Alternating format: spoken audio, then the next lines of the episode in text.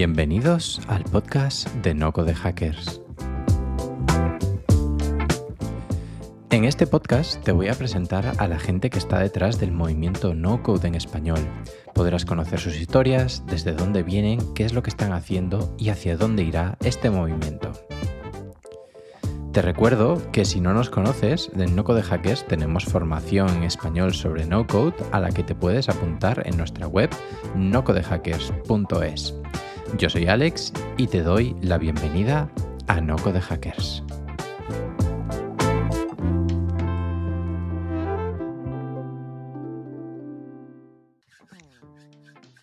Hoy tenemos unos invitados un poquito diferentes y es que en vez de ser usuarios, ellos son creadores de una plataforma con mucho espíritu no-code, que es Belneo. Belneo se define como una herramienta low-code en español para poder crear herramientas de negocio como RPs de manera sencilla y escalable. Para conocer cómo es construir un producto enfocado en este sector, han venido hoy por aquí. Bienvenidos. ¿Qué tal? Hola Alex. Muchas gracias Alex. Primero, eh, me gustaría explorar un poquito más en vuestras personas, ¿no? Las personas que están detrás de esta compañía. Y lo vamos a hacer remontándonos un poquito atrás para entender cómo llegamos hasta aquí. Así que, empezando quizá por, por Mario, aprovechamos para que te presentes. Eh, yo estudié ingeniería informática y me dediqué desde hace, bueno, muchos años, no quiero ni decirlo porque, como verás, no soy precisamente un junior, me dediqué durante muchos años, tuve varias empresas de desarrollo de software, eh, de software empresarial, donde desarrollaba software a medida, pero principalmente pues RPs, CRMs, contabilidades, gestiones de producción, etcétera, ¿no? Y veía que el desarrollo de software había que repetir constantemente los mismos desarrollos, desarrollos parecidos, ¿vale? Por una parte, tener conocimiento de diferentes bases de datos, con otras de diferentes lenguajes de programación. Luego, cuando, cuando yo empecé a programar, no había ni entorno Windows. Imagínate, tú ya naciste con entorno Windows, ¿no? Quiero decirte con esto que llevamos, o llevo, y Jesús igual te lo contará, más de 25 años en el mundo del desarrollo de software profesional y hemos vivido la necesidad de cambiar de entorno cuando apareció el entorno Windows, eh, la necesidad de, del entorno cloud, etcétera, etcétera. Pero siempre coincidía algo y era que había muchas tareas repetitivas que teníamos que hacer cada vez y, yo decía, tiene que haber algo en que podamos ayudar a los programadores, ¿no? que nos puedan ayudar a hacer la vida más fácil y programar de una forma más productiva. Y, ahí empezó todo, ¿no? Fue un poco el germen de, lo que hoy es Belneo. Te contará también Jesús, que es uno de los fundadores ahí, pero no creo que sea una historia muy... Con Jesús llevamos, nos conocemos de más de 25 años. Casi podría contarte yo la historia de Jesús o Jesús la mía, ¿no? pues sí. Pues cuéntanos, cuéntanos entonces, Jesús, eh, ¿tú de dónde vienes? Eh, mira, eh, cuando yo empecé a estudiar, bueno, cuando iba a estudiar la carrera, eh, de informática, la ingeniería solo, solo había en Madrid. Fíjate qué época te estoy hablando, en Asturias no había. Entonces, bueno, en aquella época mi familia no estaba bollante económicamente y yo lo que hice fue un grado de formación profesional, de segundo grado, eh, eh, aquí en Asturias, en una empresa privada que es bastante importante y a día de hoy sigue siendo una empresa bastante importante a nivel de dar servicios a, organismos oficiales y demás, ¿no? que se llama Seresco.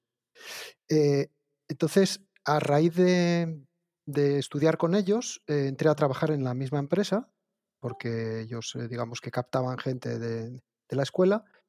Y luego, eh, a partir de ahí, empecé, tuve la suerte de que mi primer trabajo ya fue para una gran empresa, era para el grupo Eulen, y se hacía en sistemas IBM.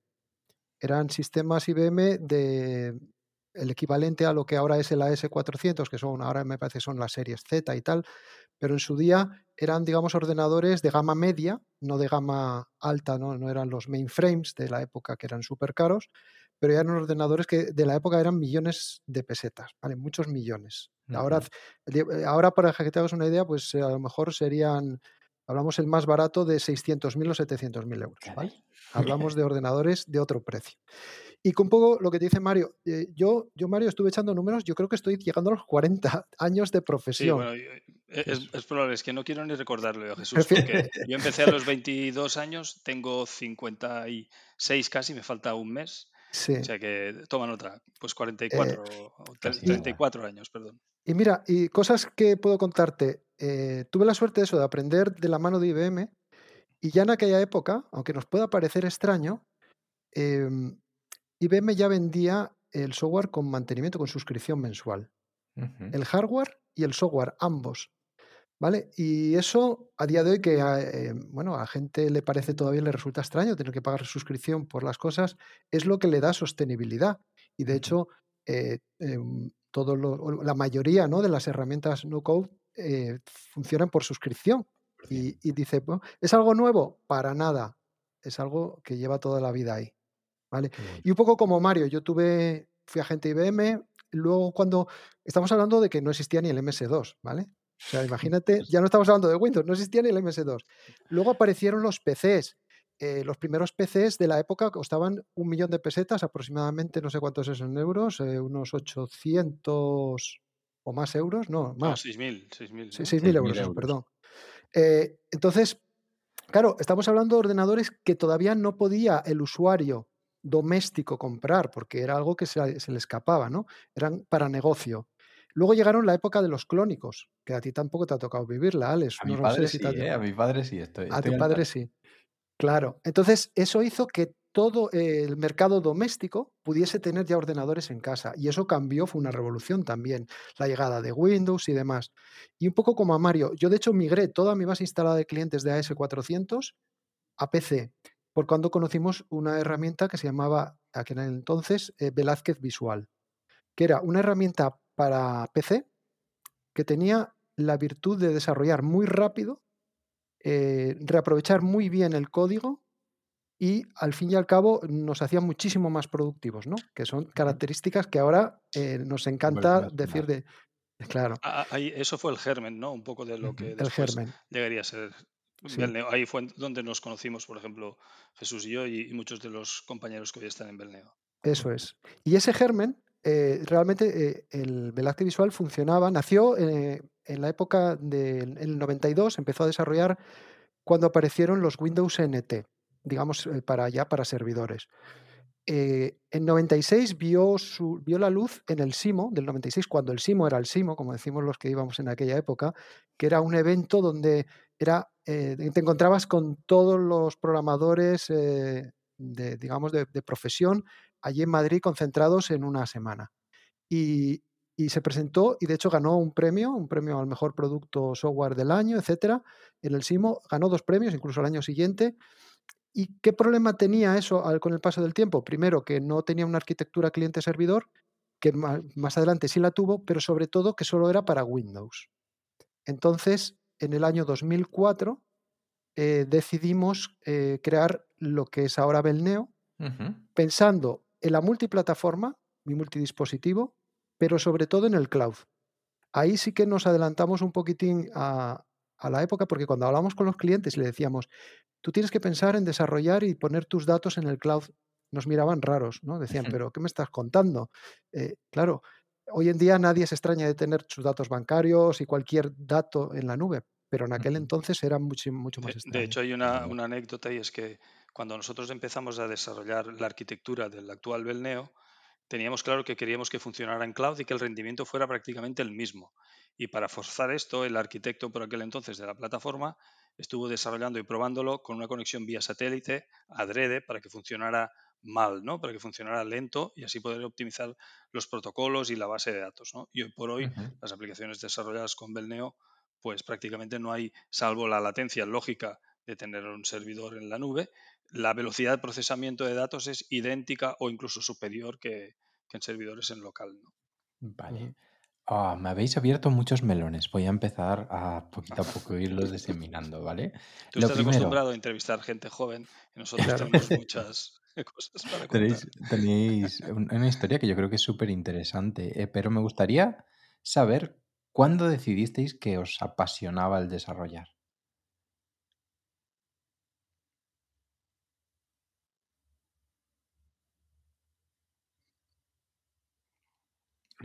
Creo que me perdisteis, ¿no? Sí, Sí, es que este, Sí, se corta. se está cortando la voz y el vídeo. sí. Ah, yes. Em, Bueno, esperemos que, que se mantenga. Voy a ver si Vale. puedo enchufar. No, porque te, veía, te vemos pixelado y entonces se perdió la. Sí. De hecho, cuando saludaste al principio, yo me quedé un poco callado porque se, cort- se, se quedó parado y, y no sabía. Ahora, ahora. Vale, ahora, ahora sí que está. Ah, no os preocupéis porque esto graba en local, entonces cada uno de nosotros nos Vale. escuchamos y nos vemos bien, aunque por internet no, no vaya tan bien. Perfecto. Vale, ah, os estaba preguntando un poquito de remontándoos a vuestros inicios, ¿no? A ese momento en el de escoger vuestro sendero educacional. ¿Cuándo supisteis que os queríais desarrollar en el mundo del desarrollo? Yo empecé porque empecé trabajando en veranos y demás. Estaba trabajando en una ferretería industrial que ya fue por aquel entonces pionera y compré el primer ordenador, un Rank Xerox, recuerdo, que no cabía en una mesa, que trabajaba con dos disqueteras, una para el sistema operativo y la otra para el software, ¿no? Y no había nadie, incluso la gente a la que lo compró tenía problemas para desarrollar el, el- el software, ¿no? Y yo empecé ahí a, a ayudarles a ver lo que hacían y tal, y me enganchó, ¿no? Vi que podías mandar a hacer cosas a la máquina, eh, porque entonces se llamaban las máquinas, ¿no? Y que eso te respondía, es decir, yo decía, quiero dar de alta y que me guardes estos datos y los guardaba y podía volver a verlos. Y podía decirle que me agrupara do- dos albaranes y me generara una factura, e- etcétera, etcétera, ¿no? Y ahí fue cuando, cuando empecé a- a interesarme por eso. Luego tuve la suerte que yo hice el servicio militar, algo que tú tampoco conoces, y en el, y en el servicio militar pues había un ordenador y que casi no sabía hacerlo funcionar nadie. Yo tuve la suerte de que sabía hacerlo funcionar un poco, me metí ahí haciendo software de nóminas y algunas cosas internas, lo que me permitió pues irme muchos fines de semana a casa libre de servicios. Y fue un cúmulo de estas cosas, ¿no? Ver que yo era capaz de interactuar con, con un ordenador y hacerle crear aplicaciones y sobre todo, lo- para mí lo más bonito, que otros usaran, para mí eso fue el detonante. No hacer algo simplemente para mí, sino algo que los demás le dieran valor. Creo que eso fue lo que, lo que me orientó a- al mundo del software. ¿no? Qué bueno, qué bueno, qué historia más interesante. Jesús, ¿tú qué? Pues eh, lo mío nace antes. Eh, yo tendría 16 años, eh, estaba viviendo en Oviedo y debajo de mi casa justo había una tienda de electrónica y cada vez que pasaba por el escaparate me quedaba allí pegado durante minutos mirando una maquinita que tenían que era un ZX81, un mini ordenador pequeñito con un teclado de goma y siempre deseando, de- o sea, no sé por qué me despertaba un interés en probar aquello. Había un libro además al lado que ponía programar aplicaciones en Assembler, que ni sabía lo que era, pero me daba igual. Yo me quedaba allí parado y, y de hecho yo le pedí a mi padre por el verano de ya estudiar en temas de informática y tal, y como estaba por segundo de BUP, de aquella, segundo de BUP, que ahora ni, ya ni, ni existe o no sé, no sé ni cómo se llama, eh, mm, los profesores me recomendaron no liarme con más, ¿no? Dice, no, que estudie y que se deje de rollos. Pero yo ya tenía el gusanillo ahí metido en la informática. Entonces, eh, por eso cuando acabé, eh, yo quería o estudiar en Madrid ingeniería, como hizo Mario, O eh, ya quería programar porque era mi ilusión, programar ordenadores. Te estoy hablando de una época donde uno, dos o tres años después apareció el Spectrum, que lo tengo aquí a mi espalda, el. ZX Spectrum, que es previo a todos los PCs y a todo lo demás, pero que era una máquina que ya tenía BASIC, ya podías programar en BASIC y de hecho podías programar eh, otras cosas. E incluso en aquella época había program- eh, calculadoras programables. No sé si Mario, tú también tuviste alguna. Bien, también. Tal. Y a mí me pasó lo mismo que a Mario. Yo fui a la Mili, que también la hice, en Madrid, en el servicio geográfico, y me tocó eh, hacer las nóminas del servicio geográfico y, y más aplicaciones que al final eso, si encontraban a alguien que sabía programar, enseguida le pasaban el muerto.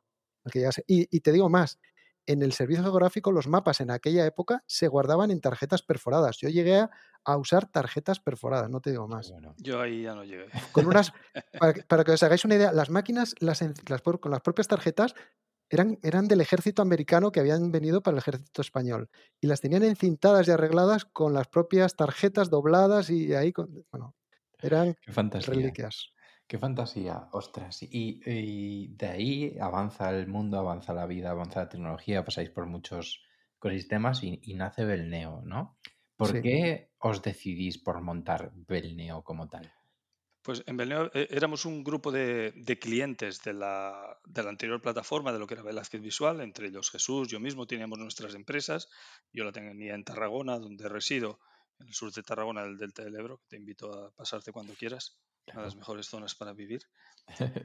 Puesta esta cuña, tanto Jesús como yo, que él estaba en Asturias, teníamos compañeros en Madrid, en Galicia, que, ahora somos compañeros, por, aquel entonces cada uno teníamos nuestras empresas y veíamos que la tecnología era estupenda, nos hizo ganar mucho dinero porque por aquel entonces ya éramos inmensamente mm, productivos. Yo, recuerdo una, anécdota rápida, es que yo solo, como programador, yo solo, hice, por ejemplo, el software de la subasta de la Expo de Zaragoza. ¿no? La Expo de Zaragoza, cuando terminó, se hizo una subasta tanto presencial, la típica de pujas, etcétera, como online.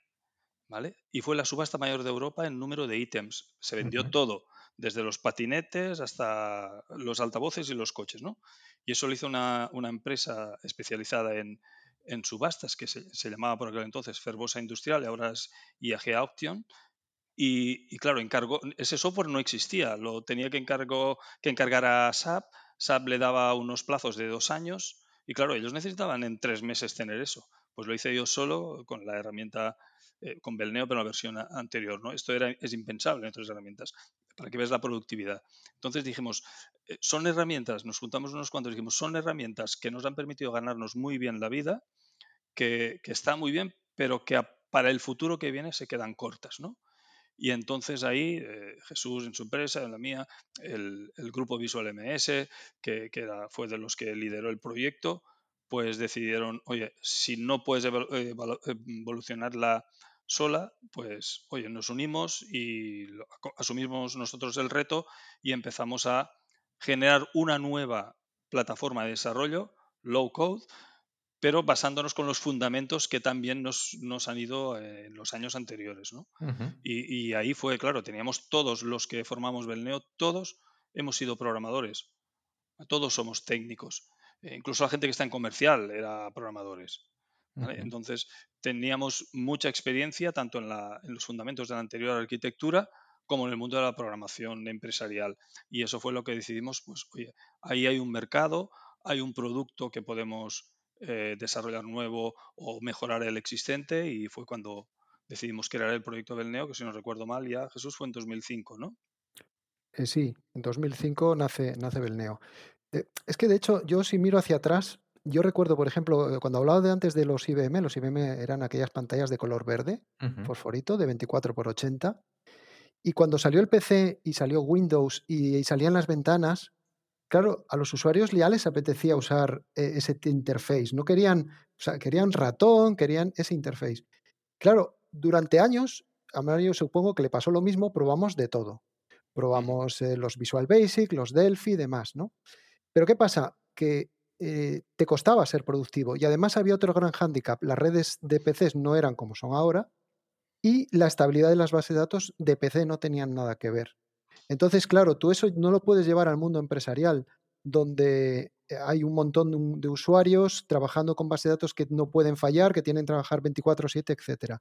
Y cuando conocimos Velázquez Visual, eh, vimos que era una plataforma que daba la estabilidad de esos grandes sistemas con la facilidad de programación. Y Mario contaba eso. Yo te puedo decir, yo migré todos mis clientes de S400 a, PC con el cambio al año 2000, aprovechando el cambio del año 2000. Y migré, pues a lo mejor, no sé, si te digo que 40 y pico, 50 clientes en dos años, y eso es una... Bueno, así estábamos que yo creo que este, estábamos con, con ansiedad constante durante aquellos años. Luego vino el euro, que, fue otro cambio que también nos obligó. Pero quiero decir que es inviable que un solo programador pueda hacer todo eso. ¿Vale? Ah, por mucho que, parezca que hoy en día hay herramientas, es muy difícil de encontrar herramientas con esa productividad. En aquella época, ¿eh? me estoy hablando de en aquella época. Entonces, cuando nace Belneo, digamos que en cuanto conocimos eso, eh, tuvimos mucho interés y yo enseguida eh, nos relacionamos con la empresa que desarrolló ese Velázquez Visual, de la que luego formamos Belneo. Pero hay una cosa que te pasará a ti, Alex, también, que cuando te dedicas a desarrollar software y luego pasas al segundo plano, que es el desarrollar para los desarrolladores, eh, todavía es mucho más bonito, ¿no? Te llena mucho más crear software para que otros hagan software. Entonces, en ese punto es donde a Mario y a mí y a, la mayoría de todos los que estamos en Belneo nos apasiona el mundo del desarrollo del software. ¿vale? Y eso se percibe normalmente en lo que haces. Se percibe. Voy a, voy a tirar la pregunta de quién es el usuario de Belneo, ¿no? Y bueno, y pregunta más intensa aún. Eh, ¿Es lo mismo el usuario que la persona que compra Belneo? Normalmente eh, las herramientas de software eh, actual y más orientadas a productividad, herramientas low code, el que realmente compra es el usuario, es decir, es el programador, entendiendo como usuario el programador, no compra el gerente. Siempre es el, programador el que convence a gerencia para decirle, oye, esta herramienta es altamente productiva y nos va a beneficiar. Entonces, nuestro nicho de clientes está hoy por hoy pues en un 70-30, un 70% son empresas de desarrollo que a su vez desarrollan software para clientes finales, es decir, eh, tenemos, por ejemplo, una empresa en Granada que se llama Natural Soft, que tiene un software vertical de clínicas de reproducción in vitro y lo está vendiendo en todos los continentes. Tiene eh, centenares de clínicas en Abu Dhabi, en los Emiratos Árabes, en la India, en Rusia, en, Estados Unidos, en Latinoamérica, en España, evidentemente, y todo eso está desarrollado con nuestro software. O el número uno de software logístico y transitario en España, que es Visual Trans, Juve Forwarding, que desarrollan con nuestra tecnología. Pero además, Belneo está muy introducido, quizá un 30% de nuestros clientes actuales son empresas de departamentos de TI. Ahí es donde realmente aprovechan más el, low code, porque no suelen ser tampoco, suelen ser técnicos en general, pero no programadores 100%, es decir, no son ingenieros de software. ¿vale? Y ahí lo que hacemos es justamente empoderarlos, darles el, darles el poder para generar aplicaciones normalmente alrededor de una aplicación core que ya tienen. La mayoría de los clientes suelen tener un, un SAP o un Dynamics, Navision, etcétera, que son aplicaciones que funcionan muy bien, pero que son eh, a nivel de arquitectura bastante rígidas y luego que se adapte al estado actual del mercado, a las necesidades cambiantes de, las empresas, pues se hace bastante costoso tanto en tiempo como en euros. Y ahí es donde nosotros les empoderamos. Les decimos, oye, aquí tienes mi plataforma, que es una plataforma de desarrollo low code especializada en herramientas en desarrollo de software empresarial y elimina todas esas hojas Excel que tienes alrededor, genera aplicaciones multiplataforma, multidioma, en arquitectura cliente-servidor, con una API REST que puedas enlazar con lo tuyo, etcétera. Y, ahí la verdad que nos está funcionando muy bien ya desde hace, desde hace años. Te pongo un ejemplo, pues hay una empresa de cosméticos eh, muy famosa en la zona de Valencia que se llama Sesderma, que patrocinaba el Valencia, el Levante actualmente y tal, que venden en todo el mundo, venden más de 80 países, tienen como centro neurálgico un programa SAP, pero con, que solo hacen la facturación y la contabilidad toda la gestión de pedidos de más de 80 comerciales en todo el mundo, eh, tanto web como en tablets, toda la producción en planta, eh, control de presencia, gestión de recursos humanos, etcétera, está desarrollado en Belneo. y ahí se conectan y tal. Y como esto tenemos centenares. Y luego también, por ejemplo, en administraciones públicas, en el Ministerio de Interior, la Guardia Civil, la Secretaría de, de Estado de Hacienda, en la Agencia Tributaria, utilizan Belneo para desarrollos internos. Entonces es Belneo donde realmente aporta más, evidentemente en empresas de desarrollo, porque eh, les, ayuda productivamente, pero en, departamentos de TI, donde el usuario final, entendiendo como usuario profesional, aunque no sea un ingeniero de software propiamente dicho, se siente empoderado para poder generar las aplicaciones, normalmente digo, alrededor de ese core más arquitectónicamente más rígido. Qué bueno, me, encanta la palabra empoderar, ya lo sabéis, la, digo mucho, pero creo que es algo que, viene, que viene Sí, pero es cierto, ¿eh? No, eh, ¿eh? es, la palabra que, realmente transmite cómo se sienten. Cuando hablamos con estos clientes nuestros, con estos usuarios técnicos, se sienten así. Es decir, el poder hacer ellos mismos una aplicación que además se conecte con lo suyo y ver que sus compañeros la usan, pues les pasa lo mismo que nos pasaba a nosotros cuando hacíamos aplicaciones para el cliente final o ahora cuando vemos que cientos de miles de desarrolladores en el mundo, eh, tanto en España como en Latinoamérica, acuérdense que estamos orientados a habla hispana, eh, para nosotros en Belneo, ver que una empresa de desarrollo de Colombia está haciendo software para el, para el gobierno colombiano, por ejemplo, pues nos, es un orgullo para nosotros.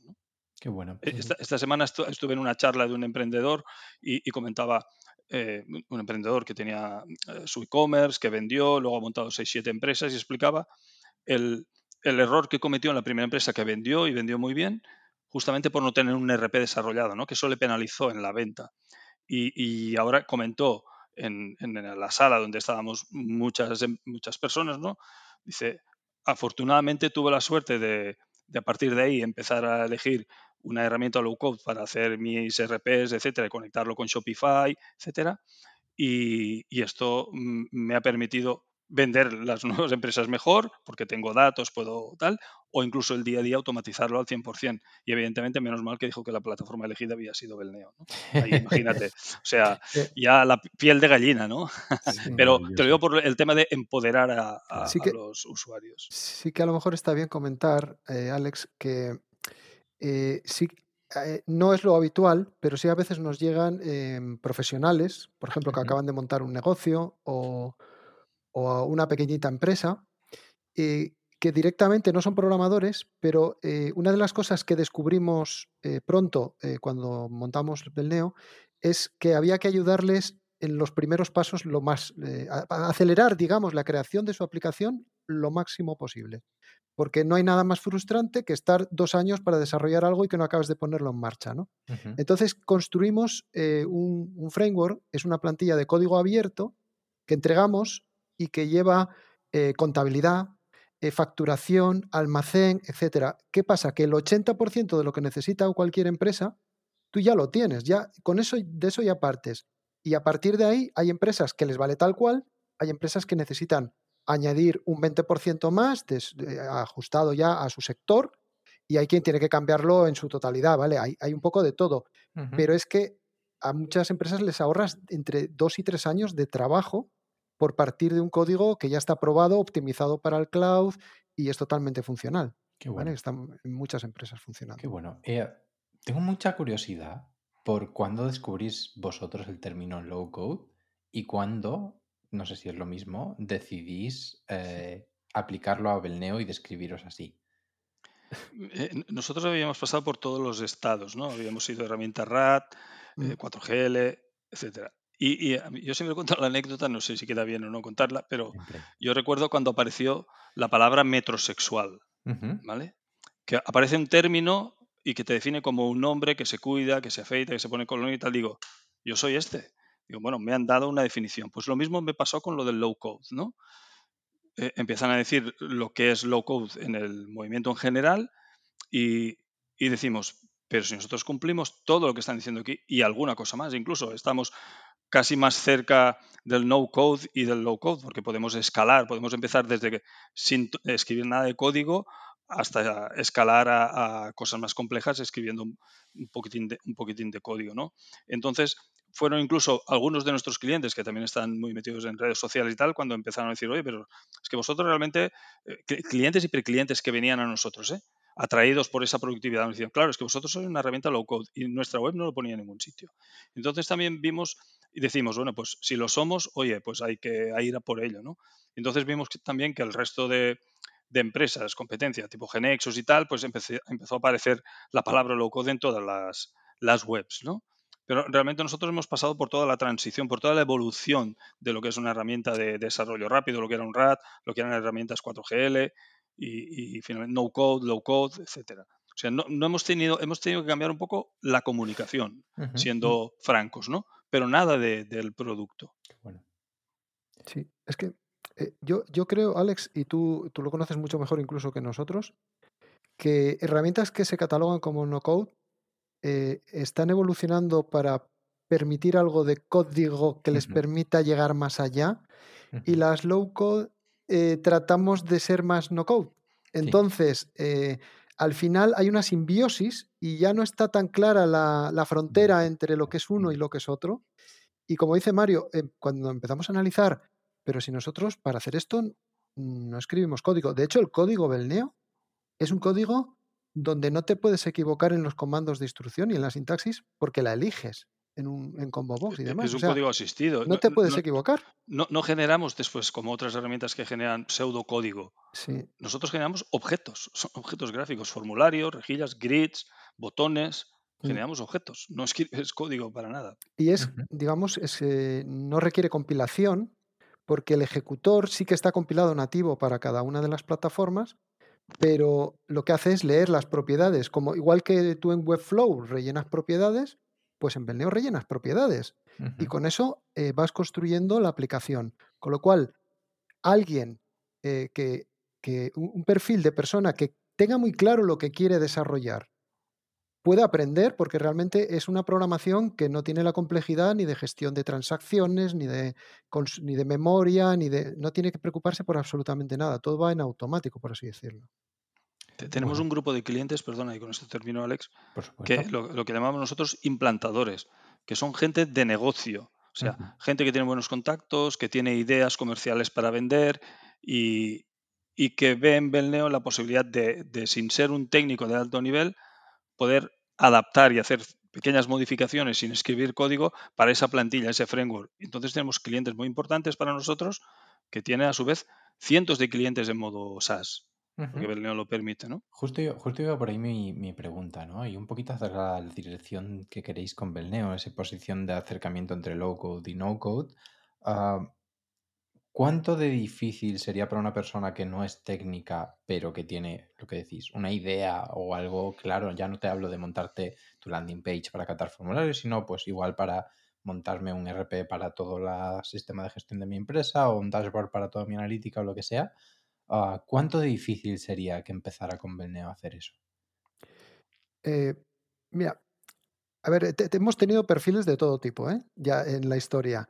Y gente sorprendente que sin haber programado nunca nada ha, llegado no solo a coger esa aplicación e implantarla, sino a modificarla y adaptarla. Eh, yo creo que la mayor dificultad, y no sé si en esto coincides con lo que te voy a decir, si a ti también te pasa, es eh, cuando analizas, la, palabra análisis es fundamental en el desarrollo de una solución software. Siempre el análisis es lo primero y hasta que no esté claro no deberías de empezar a hacer absolutamente nada. Eh, ese análisis eh, hay que llevarlo a la pieza fundamental del software, que es la base de datos. Si una persona es capaz de definir bien la base de datos, el 80% de la aplicación está funcionando ya, está hecha. Porque luego la interfaz casi siempre es o semiautomática o hay que rellenar cuatro cosas y sí que aplicar eh, pues los típicos cálculos, reglas de negocio, etcétera. Bueno, pues eso eh, se aprende relativamente fácil. Es decir, eh, alguien que no. De hecho, a veces decimos, es más fácil aprender a programar con Belneo alguien que no ha programado con ningún lenguaje que alguien que venga ya con vicios de otros lenguajes adquiridos. Entonces, nosotros tenemos un curso que dura tres meses. Bueno, dura tres meses porque, digamos, está fijado a tres meses para que eh, si no le pones plazo, la gente mm, solemos dejarnos ir, ¿no? Y no acabamos nunca los cursos. Entonces, dura tres meses, pero hay quien lo ha hecho en una semana, ¿vale? Son unas 60, 70 horas. Y en ese curso aprendes lo, básico, que es algo que a mí me gusta mucho de No Code Hackers de los cursos, que es, empiezas por lo sencillo, aprendes lo sencillo, dominas lo sencillo y luego a medida que te vayan surgiendo las necesidades, entenderás mejor las cosas más complejas.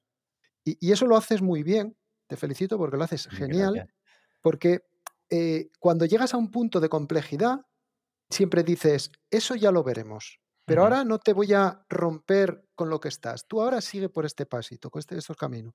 Entonces, eh, con ese curso, una persona que tenga clara la idea de lo que quiere desarrollar podría empezar a desarrollar su software. Pero además, en Belneo nos hemos dado cuenta de que el acompañamiento es fundamental, algo que vosotros hacéis.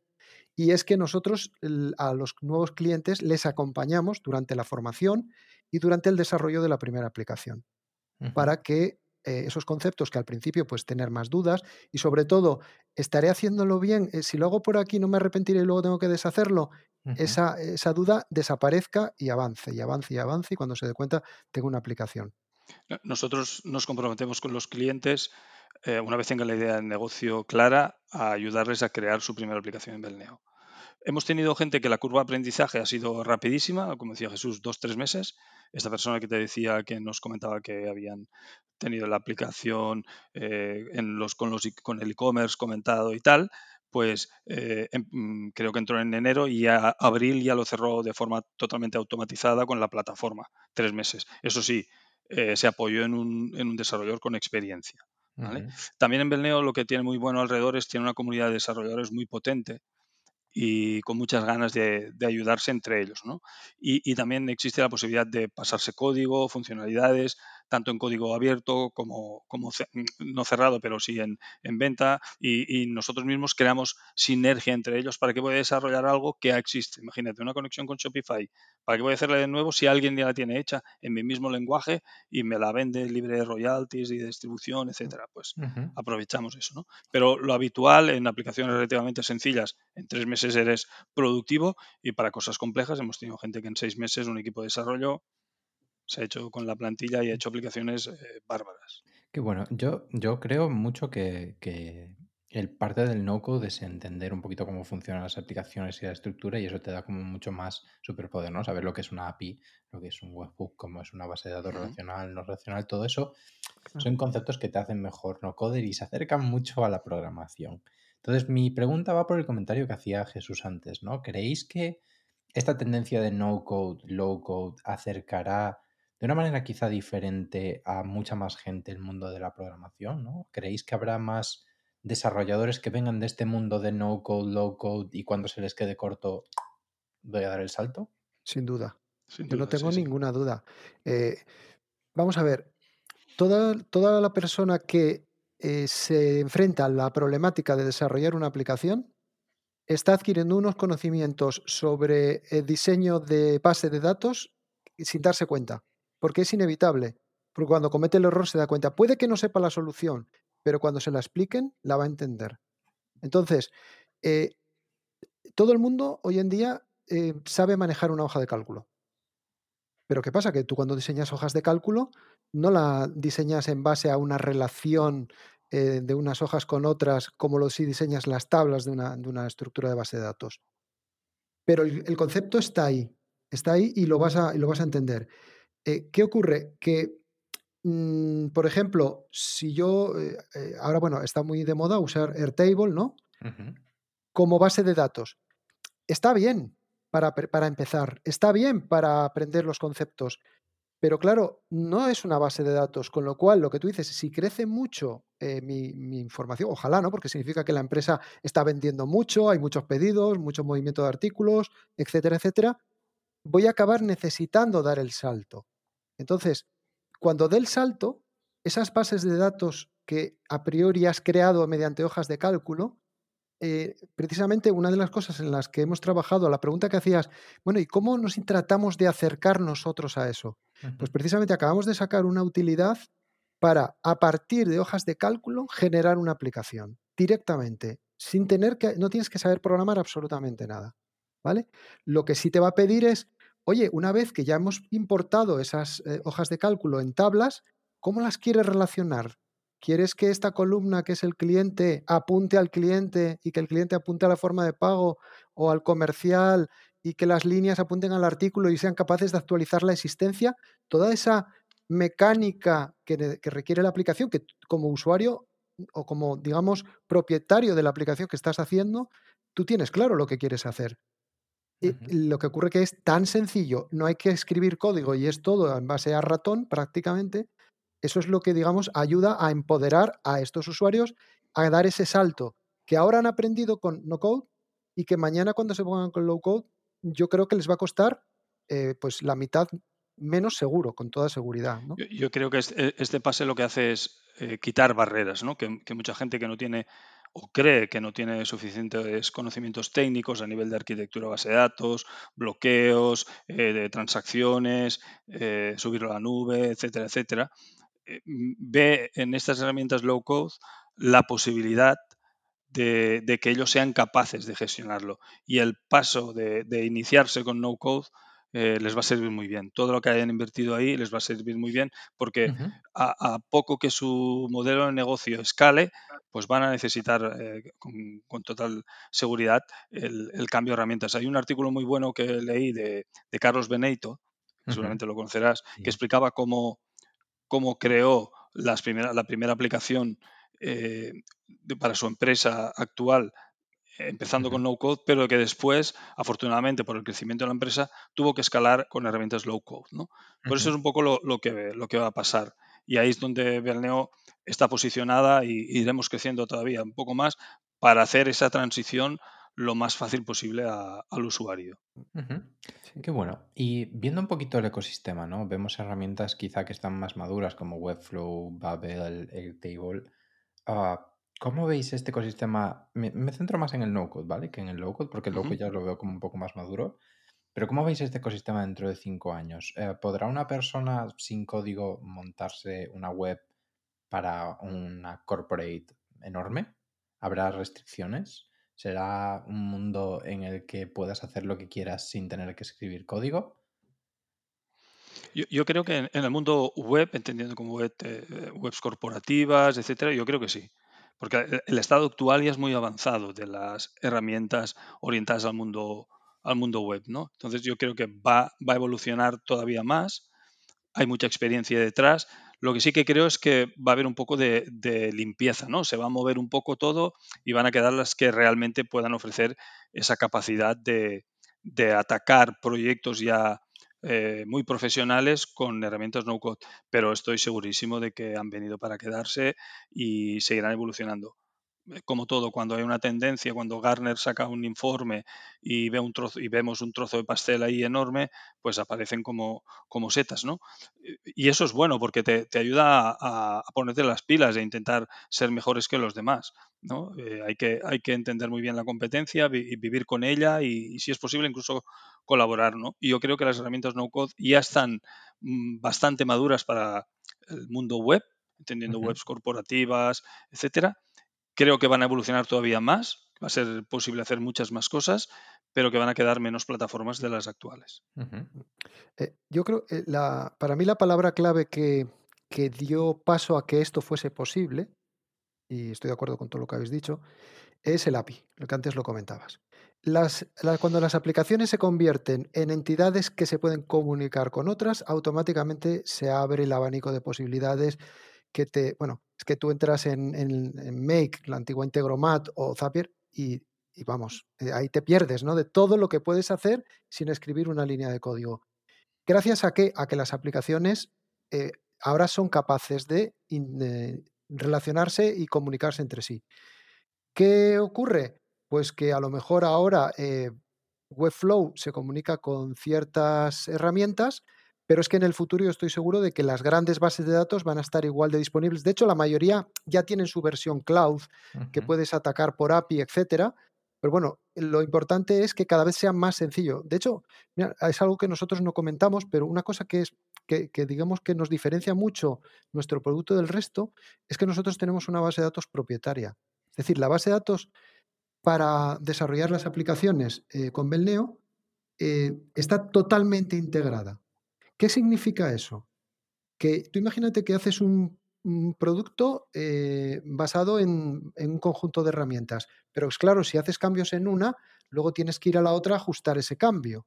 Claro, cuando hay una integración tan grande como la que hacemos nosotros, si yo cambio el nombre de un campo de una tabla, automáticamente allí donde se usa cambia. Incluso cuando ejecuto la aplicación, el dato, aunque se llame diferente el campo, me lo va a reconocer y me lo va a digamos, a mantener va a ser capaz de guardarlo.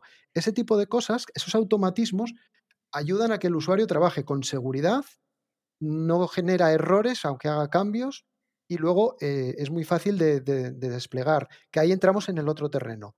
La web se lo ha comido todo, literalmente. Es cierto que sigue habiendo en el mundo empresarial eh, aplicaciones de escritorio y va durante décadas, y eso va a durar, bueno, todavía leía un artículo hace poco sobre el COBOL, que sigue siendo el lenguaje con el que se procesa el 70% de las transacciones financieras en el mundo. Yo cuando entré en el banco me hicieron aprender COBOL y salió mal. pero, eh, pero está ahí y sigue ahí y va a durar. ¿eh? Bueno, pues las aplicaciones de escritorio no van a morir de la misma forma que las apps para dispositivos móviles siguen teniendo una vida muy grande porque tienen mejor rendimiento, se adaptan mejor al dispositivo, etcétera. Eh, la web al final eh, se lo ha comido todo y tenemos, y sí o sí, nosotros, por ejemplo, estamos en una transición que llevamos ya tres años y que estamos ahora viendo ya los primeros resultados a nivel de ejecución, eh, necesitábamos estar en web. ¿Por qué? Porque las empresas no quieren desplegar instalando nada en, las máquinas de sus usuarios. Es lógico. ¿Quién quiere instalar algo si puedes usarlo sin instalar nada desde el navegador? Lógicamente nadie. Pues e, eso es el gran cambio de la web. Lo que pasa que es, es una trampa que hay detrás y, y, tú te, te habrá tocado vivirla. Y es, sí, sí, la web parece una, pero no es cierto. Tenemos un montón de navegadores en un montón de sistemas operativos y lo que haces no siempre funciona bien en todos.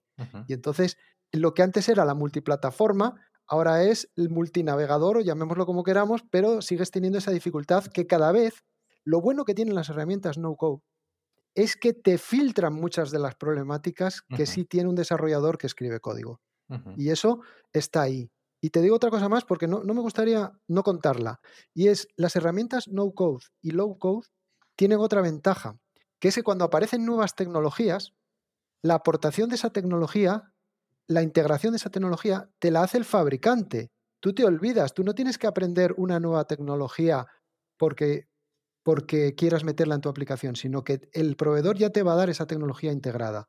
Y eso, cuando tú programas en un lenguaje de programación, es muy raro que ocurra, por no decir casi imposible.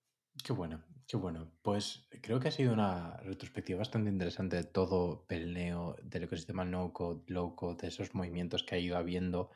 Ah, sí que me gustaría preguntaros ya a nivel emprendedores, ¿qué es lo más bonito y lo menos bonito que os lleváis de, este, de esta aventura emprendiendo? Para mí lo más bonito es lo que te comentaba antes, poder crear una tecnología desde cero con un conjunto de, profesionales y, amigos y una tecnología que se use en más de 30 países. Esto para nosotros es, en este caso para mí, pero creo que coincide con Jesús, es de las cosas más placenteras y que más orgullo nos da. ¿no? El poder, nuestra intención era poder cambiar la forma de programar. De hecho, está en nuestro leitmotiv. Tenemos una frase que utilizamos en Belneo que, que incluso está eh, cuando hacemos los eventos presenciales o en las camisetas, que es Life is Soft, jugando ahí con, la, palabra soft, porque pensábamos y continuamos pensando que hay otra forma de programar, de, no escribir tanto código. Entonces, conseguirlo y, ver cómo miles de usuarios en todo el mundo utilizan tu producto, en este caso tu tecnología, es de lo más reconfortante. De lo peor, no ser capaces de transmitir las ventajas que creemos que ofrece nuestro producto y no saber explicarlo del todo bien a, cierto perfil de cliente. Esto es frustrante porque sabemos que cuando nos usan quedan muy contentos, pero conseguir transmitir eh, esto, eh, quizás sacamos un producto demasiado pronto para cuando el mercado no estaba, no estaba preparado. Ahora afortunadamente esto cambió, ¿no? pero los primeros años eh, no éramos capaces de transmitir las ventajas que podíamos aportar a los desarrolladores y, a los usuarios en este caso, y eso para mí era de lo más frustrante. ¿no? Qué bueno. Sí, yo, yo coincido con Mario. Eh, no hay nada más gratificante que cuando un usuario de tu producto eh, te dice que ha desarrollado algo y que está súper contento, que le va súper bien y que, y bueno... Eh, y que está ganando dinero con nuestro producto. Exacto. Entonces, eso, eh, vamos, los casos de éxito eh, son realmente la gasolina de cualquier emprendedor, los casos de éxito de sus propios clientes. Y, yo creo, Mario, a ver, eh, sí que es cierto que es una, dices, bueno, con lo que hemos desarrollado es una lástima que no se conozca más, etcétera.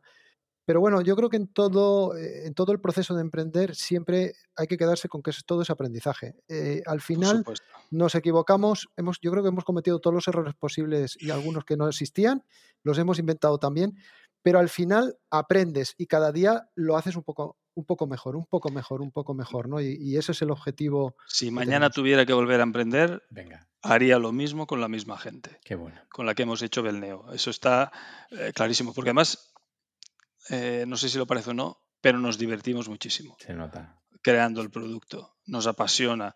Todos, desde el primero hasta nosotros. Además, nosotros los puestos eh, hacemos rotaciones. Ahora estos años me toca a mí ser el CEO y a Jesús el CTO. Pero es que mañana estará seguro otro compañero y le hará igual o mejor, porque todos queremos en el, producto. ¿no? Y, como dice Jesús, son los aprendizajes. El otro día me, me ofrecieron participar en una charla y yo les dije, yo puedo dar una charla de errores, que creo que iría muy bien, ¿no? De, sí que hemos hecho cosas bien, por supuesto, muchísimas, pero yo creo que también puede ayudar mucho a, explicar al resto de emprendedores que empieza la cantidad de errores que hemos cometido. Pero no cambiaría nada de lo que hemos hecho en los últimos 20 años, para nada. Sí. Bueno. De, de Pues hecho, yo si miro hacia atrás, eh, digo, yo tenía la misma ilusión que tengo ahora, porque es que tengo la sensación de que tengo la misma ilusión que cuando empecé. Qué guay. N- No ha cambiado. Y Alex, tú eres muy joven, pero cuando lleves un montón de años, probablemente te siga apasionando igual y te Mm. siga gustando lo que haces, aunque sea algo diferente o hayas evolucionado eh, lo que ahora haces. Yo creo que eso es lo que la pasión por y que te guste lo que haces es, es que nos Y, y la pasamos pasión por crear, Y la pasión por crear, porque aunque ahora estemos en, en responsabilidades diferentes, Jesús y yo programamos prácticamente cada día. Qué guay. Sí, No pues, podemos dejarlo. Cuando has, vicio. cuando has empezado a crear, es un sin vivir. Cuando has eh, a sentir lo que es crear una, algo, una aplicación, un código que otros utilicen, es muy difícil dejarlo. Entonces nos ofrecemos a las primeras de cambio y esto ya lo hago yo. Aunque no sean tareas o responsabilidades que nos tocaría hacer ahora, ¿no? Qué Porque la verdad que ya te digo, nos lo pasamos muy bien y, Pero y eso creo que la mayoría de usuarios lo hacen. apúntalo en errores, ¿eh? Sí, no deberíamos sí, hacerlo, sí, sí. sí. Pero es, es un error que me apetece cometer de vez en cuando. hay que pecar un poco, hay que pecar. Sí, 100%. sí. Bueno, pues eh, muchísimas gracias por la entrevista. Creo que ha estado súper guay. Eh, sobre todo el conocer cómo ha ido evolucionando desde hace muchos años, que es un movimiento que no es cosa de que ahora sea innovador, sino que es una tendencia que nada. lleva años y años gestándose, pero parece que ahora que está como cogiendo como más fuerza, ¿no? Parece que el mercado acompaña a gente innovadora como, como vosotros. Y sí que me gustaría que antes de cerrar le dijerais a la gente dónde os pueden encontrar, tanto a nivel personal como a nivel pelneo.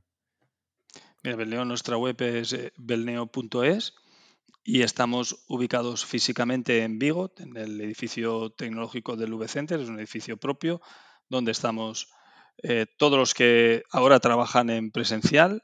Belneo es curioso porque ya desde su nacimiento, 2005, yo creo que el 35% de las personas siempre hemos teletrabajado. ¿vale? En eso em- incluso hemos sido diferenciales. Y si alguien quiere pasar a visitarnos, oye, estaremos encantados de recibirlos en nuestras oficinas de, de Vigo, en el V-Center. Que se pongan en contacto con nosotros a la dirección belneo.belneo.com y le estaremos encantados de recibirles, explicarles nuestro producto, nuestra empresa, nuestra filosofía y si es necesario comer un marisquito. También, claro, fundamental. Y Mario, eh, te has olvidado decir eh, tu Twitter, arroba Mario Conde. ¿Correcto? Eh, El, el- el bueno, ¿eh? El bueno, ¿eh? Soy el Mario bueno. Conde, el El bueno. bueno. O sea, No, bueno, el, de- el, el Mario, oficial. pero se escribe solo arroba Mario Conde, no hay que escribirlo Sí, del bueno. Y a mí me podéis encontrar en arroba jarbolella. Y luego en LinkedIn también estamos por nuestro nombre, no hay como eh, trabajadores en Belneo. Y nada, yo felicitarte, Alex, por lo que estás haciendo, en serio, eh, me parece extraordinario. Lo has cogido en un momento muy bueno y dices que, que ha evolucionado. Sí, pero mira, igual que al principio te decía que el PC cuando llegó a las casas cambió todo, el no-code está cambiando eso, que los usuarios, los desarrolladores ciudadanos, ¿no? que se les llama así, eh, van a ser millones y es una gozada saber que todo el mundo sepa programar y ojalá en las escuelas se dé informática en serio y aprenda y lleguen ya aprendidos a utilizar estas herramientas que, también enseñan. Y, y es bueno ya para terminar también que haya gente como tú, que hay más, pero gente que lidere comunidades para concentrar esa fuerza y, y ofrecer este tipo de servicios para aglutinar estas, estas tecnologías que, como a ti te gusta la palabra, empoderan tanto a ciudadanos como a técnicos. 100%. Sí, sí. Pues qué palabras más bonitas, muchas gracias por ello y ha sido un auténtico placer. Un placer placer es nuestro. participar igualmente. contigo. Muchas gracias.